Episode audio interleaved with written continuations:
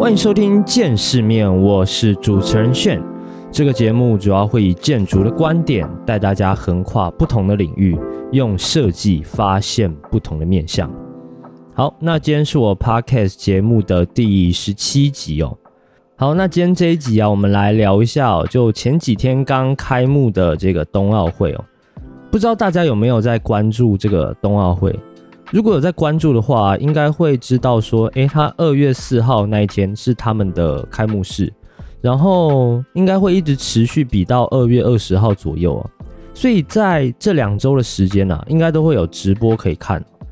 诶，那你说哪里可以看直播？我自己都是用腾讯啊，因为腾讯上面的话，它有一些直播可以看。那比较可惜的，其实就是因为疫情还没有结束嘛。然后再加上说，这次的主办方是北京，所以他其实对疫情的控管呢，也相对就比较严格一点。除了说参赛者的团队还有工作人员，他可以进到这个比赛的场馆里面之外哦，呃，基本上游客都是禁止进入的。然后这些场馆跟这些呃户外比赛的雪场哦，基本上都是用围栏围起来的。那这个东西啊，其实我不是单纯从新闻上看而已哦，因为我前几天就想说，哎，我去鸟巢来看一下，不管是外面的建筑物啊，还是什么之类的。然后结果我到了现场，发现呢，它那一整大区啊，其实都已经用那个围栏给封锁了。就如果你要进去那个地方的话，基本上你就需要有员工证。所以我觉得这个算是比较可惜的地方嘛，就是因为你没办法亲自去里面观赛。不过虽然说不能进去观赛哦，但这一次呢，我还是能带大家了解一下哦，这整个冬奥运在比什么东西。这次的冬奥地点啊，虽然说在北京，但因为需要的场地除了这种室内体育馆类型的，其实它有更多的是这种户外的项目，所以它也有很多不管是新建的这种户外场地啊之类的。像延庆赛区跟张家口赛区这两个地方，其实它算是河北，然后大概是离北京搭火车一个小时左右的距离哦。然后这个地方其实就是平常最多人会来这边滑雪的地方。那因为这边其实算是一个比较好的滑雪场地啊，就是它会有结合像住宿啊或者是餐饮哦。所以其实你到节假日的时候，都会有很多人来到张家口这个地方哦，来滑雪来玩。像我们公司的同事也是啊，就是他们很常周五晚上，就是会跟朋友先开车，然后到那边先住一晚，然后隔天他就开始滑雪。但因为现在其实刚好冬奥嘛，所以这两个地方的雪场现在就是暂停开放，然后等到三月底的时候啊，它才会恢复给就是一般的游客使用。好，那我相信滑雪这个运动一定大家都有听过，但单以滑雪这个项目啊，绝对不需要用到这么多的场地，对不对？如果它真的只有一种的话，所以在这边我先呃跟大家简单的说一下，他们分了哪些种类的项目，然后总共分了哪几种？他们其实总共分了七大类，然后有细项，比如说一百零几项这样子。但如果以就是空间上简单的分类一下，其实可以分成场馆内的，还有场馆外的这两大种。场馆内的其实就有像竞速滑冰啊，然后冰上曲棍球啊，然后冰壶这种。然后室外的话，它其实有比像是雪车、雪橇，然后还有很多人关注的像是跳台滑雪跟高山滑雪，还有这种单板滑雪等等的。那这种尺度，因为它比较高，然后它其实比较需要依赖这种户外天然的地形哦，所以这种项目通常就是你在室外进行会比较合适一点。那其实奥运呢，它还有一个部分是一直受到大家比较多的关注，就是呃为了项目比赛去盖出来的这些建筑场馆了，因为这种大型的场馆啊，或是说大型的建设。它其实一般来说都需要提早十年左右来规划，所以呃，通常来讲，因为周期比较长嘛，所以你花费的金额其实相对来说也会比较高。因为你自己想这么大的一个场馆，你可能需要用到的人力啊、物力啊，是相对来讲是非常高的。哦。但是你花了五六年盖出来的东西啊，其实它是比两周以后它就会结束了。所以说，这种大型场馆啊，如果你没有先提前想好，就后续呃比赛结束之后的这些配套措施的话，其实很容易就会变成我们很常听到的这种蚊子馆，或者是那种巨大废弃物。所以，其实，在二零二零年的时候，就奥委会那边他就提出了这个可持续的理念哦。那这个可持续的理念，其实跟我们就近年来啊。比如说提倡环保啊，然后提倡这种生态环境啊，其实有相对蛮大的关系啊。就是同样都是要保护地球嘛，所以其实在这个理念下，就是现在来说，如果你有旧有的场馆，基本上就是你如果可以继续使用啊，或者是改造的话，你就可以沿用。然后如果真的没办法啊，比如说那种跳台滑雪，就是它很特殊的项目，你才会去新建一个。那大家如果对北京的这种建筑场馆啊有一点了解的话，或者是说之前你有来过北京玩啊旅游之类的，你应该就会知道说，哎，比较有名气的场馆一般就是鸟巢或者是水立方，因为这个都是跟一些比较有名的建筑师合作的。那像鸟巢啊，它就是办各种比赛嘛，然后演唱会你都会在鸟巢这里办。然后水立方的话，就是俗称的这个国家游泳中心哦。在二零零八年的时候，北京那时候有办了第一次奥运，然后那时候的水立方就是作为这个游泳比赛的项目场馆，所以这次冬奥的室内项目啊，主要就是在水立方，然后还有另外四个体育中心里面比哦。那另外四个体育中心，因为相对它没有这么有名，我在这里就不太详细的去介绍了。然后鸟巢它主要是作为冬奥的这个开幕式还有闭幕式的地方。那你可能会想说，哎，水立方它不是一个游泳馆吗？那它要怎么在里面比这种冰上的比赛？其实答案很简单哦，就是他们其实的做法，他们是在原有的这种游泳池上面呢，它架设这个冰壶比赛的赛道，然后它在下方就会预埋这种制冰的管线哦。那他们一开始其实也有做一些测验啊，就是他们经过试验发现之后啊，他发现说，哎，其实只要十三天的时间呢，他就可以把这个整个台面上的这个赛道给施工完，所以其实还算蛮方便快速的嘛。就比起你重建一个场馆，你可能需要好几年的时间哦。那其实你在比赛之后啊，也很轻易的就可以把它拆掉，然后它就又变回这个游泳池。所以这个其实就是他们对于旧场馆的利用方式哦，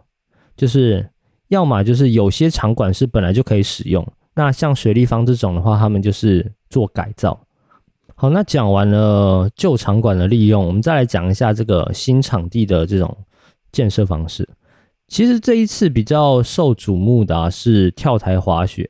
那一般这种属于是特殊项目嘛？就你正常来讲，你。这个跳台滑雪，你除了跳台这个机能之外啊，基本上你也很难再有其他的这种运动项目了，所以一定是要盖一个新的嘛。那这个地址哦，就是我刚刚说的张家口这个地方哦，就是离北京大概坐火车一个小时的地方。那这次设计这个跳台的总设计师，他叫做张力，然后他是清华大学建筑学院的院长哦。那他在接到这个项目的时候，他就开始思考说。诶，这个可持续性这件事情哦，到底要怎么样把它呈现出来？所以其实“持续”两个字在字面上很简单的意思就是说，诶，你赛后之后还能多多使用嘛？然后你尽可能的是去融入人民日常的这种生活，而不是说它只是作为一个拍照的这种打卡景点，或者是说只是一个展示的功能哦。那其实像这种跳台，就我刚刚说了嘛，因为你除了跳台滑雪这个项目，你基本上很难使用它，所以它这一个东西基本上就是提供 这种所谓的滑雪超人在使用。它跟一般我们在呃地面上这种操场啊不一样哦，就是它的功能定位是非常清晰的，所以其实一般人他是很难去使用的。所以那时候啊，张力跟他的这个设计团队啊，就在这个项目初期的时候，就做了一些冗余设计。哎，你说冗余设计是什么意思啊？就是它其实跟画蛇添足有点像哦。你可能会想说，画蛇添足它不是一个蛮负面的意思吗？就是多此一举的意思。但你往下听，其实就知道了。那个跳台滑雪啊，其实是一个 S 型的台面哦。然后它在这个 S 型的台面上加了这个两侧上下贯通的这个台阶。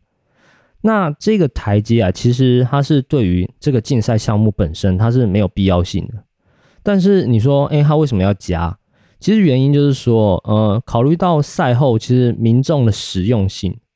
因为这个滑雪跳台其实它在赛后它也可以作为这种滑雪场地。然后这是冬天的时候嘛，但如果你到夏天的时候，它其实就可以变成一种徒步的阶梯哦。就是你会变成很像在爬山的那种感觉，然后其实你到达这个顶峰之后，它其实在最上面，它有提供一个餐饮的服务的空间哦。所以说，假如你今天是呃假日来玩，或者是平日来玩，你在爬上来这个地方之后啊，你就可以进到他们的这个餐厅里面去吃个东西啊，休息一下。然后这个地方其实。蛮酷的一个点，就是因为它的地理环境其实蛮好的，就是它在八达岭长城的这个附近，所以你其实站在这个顶峰啊，往山的另一个地方去远眺，你就可以看到说，哎，对面是长城哦。所以我觉得，呃，光这种比较好的这种地理位置来说，就之后在赛后结束啊，去玩的人应该相对的也蛮多的。然后除了这个国家跳台滑雪中心之外啊，其实还有另外两个厂区，一个叫做越野滑雪中心，然后另外一个是国家的两项中心哦。那因为这三个不同的位置，其实你要到达的话，它都是有一定的麻烦程度了。所以为了那时候要串联这个地方，他们就特意做了一个空中的环状步道，然后他们把这个步道取名为冰玉环。那为什么取这个名字啊？其实就是因为你在冬天下雪的时候，它看起来就是像一个环形，然后白色的戒指，然后其实还挺美的。它这个环啊，总长是一点九公里，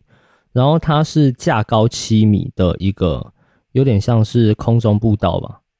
那其实这个环本身它是有一些高低差的坡度，因为它是在这个雪山上面嘛。所以这个山其实会有一些地形的起伏，那它最矮的地方跟它最高的地方，其实相差能到一百一十五米左右。那因为现在是比赛期间啊，它其实有分为东西半环，在前半段的部分了，主要是它供一些观众通行的地方，然后它在这个环的后半段，主要是现在工作人员使用的一些空间。那这个环呢，就是等到说，哎，我们整个赛后结束之后，它就会开放给一般的大众。所以到时候就是平常可能假日啊，或者是有人住在这边的话，就可以提供这些民众啊来这边，比如说散步啊，或者是慢跑，或者是说，因为它的这个走道的宽度很宽哦，它可以在上面有一些艺术展览啊之类的用途哦。好，那刚刚说的，主要都是比赛用途的这种场地嘛，或者是场馆。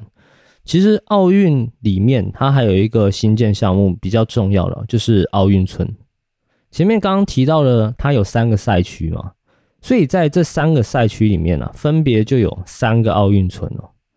那因为奥运村其实本身的目的就是它能把选手集中，然后让这些比赛的选手比较方便的可以到达他们需要比赛的场地嘛。所以通常这个奥运村跟比赛场地的距离哦，不会太远。然后奥运村本身的这种商业配套、商业设施啊，也会比较齐全一点哦。比如说像这种便利商店啊、美发店啊，然后影印店啊，或者是花店之类的，基本上就是日常生活的部分哦，你都可以在奥运村里面解决。然后虽然说奥运村它的目的就是盖给选手去住的嘛，但其实在比赛结束之后，它就会变成呃像公租房的模式。其实就有点像台湾的这种社会住宅啊，那基本上就是可以用抽签的方式去住到比较便宜的房子。那之前的话，之前在零八年的奥运，他们其实就是有把这个奥运村的房子哦，去改造成这个商品房，就是一般的住宅。然后这些住宅相对的之后也卖的蛮好的，然后这个房价也有上涨的趋势。所以以这种使用方式啊，其实也相对是比较永续的，然后其实还蛮实用的，因为一般人都可以住嘛。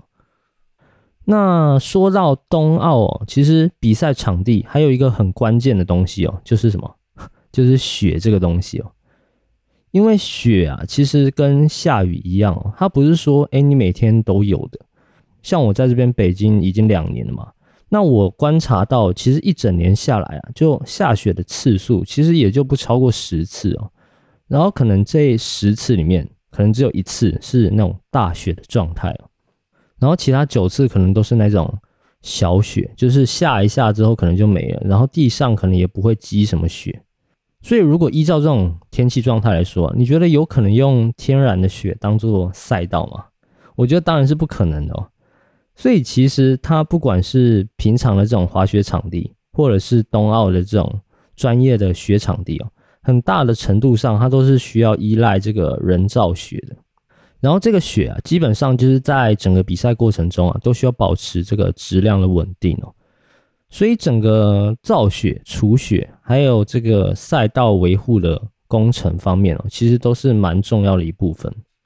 那说到这个造雪啊，其实最难的是你要做出这个冰状雪的赛道。其实它这个冰状雪的赛道，它有一套就是比较完整的，就是从测量啊、试验啊，然后到执行，它有一套流程。他们在造雪的这个过程中啊，一开始是要先用制雪的这个强度仪去来测量，说，哎，这个雪到底稳不稳固啊？然后之后还需要有个类似气象站的东西来观察一下当地的这种风速情况。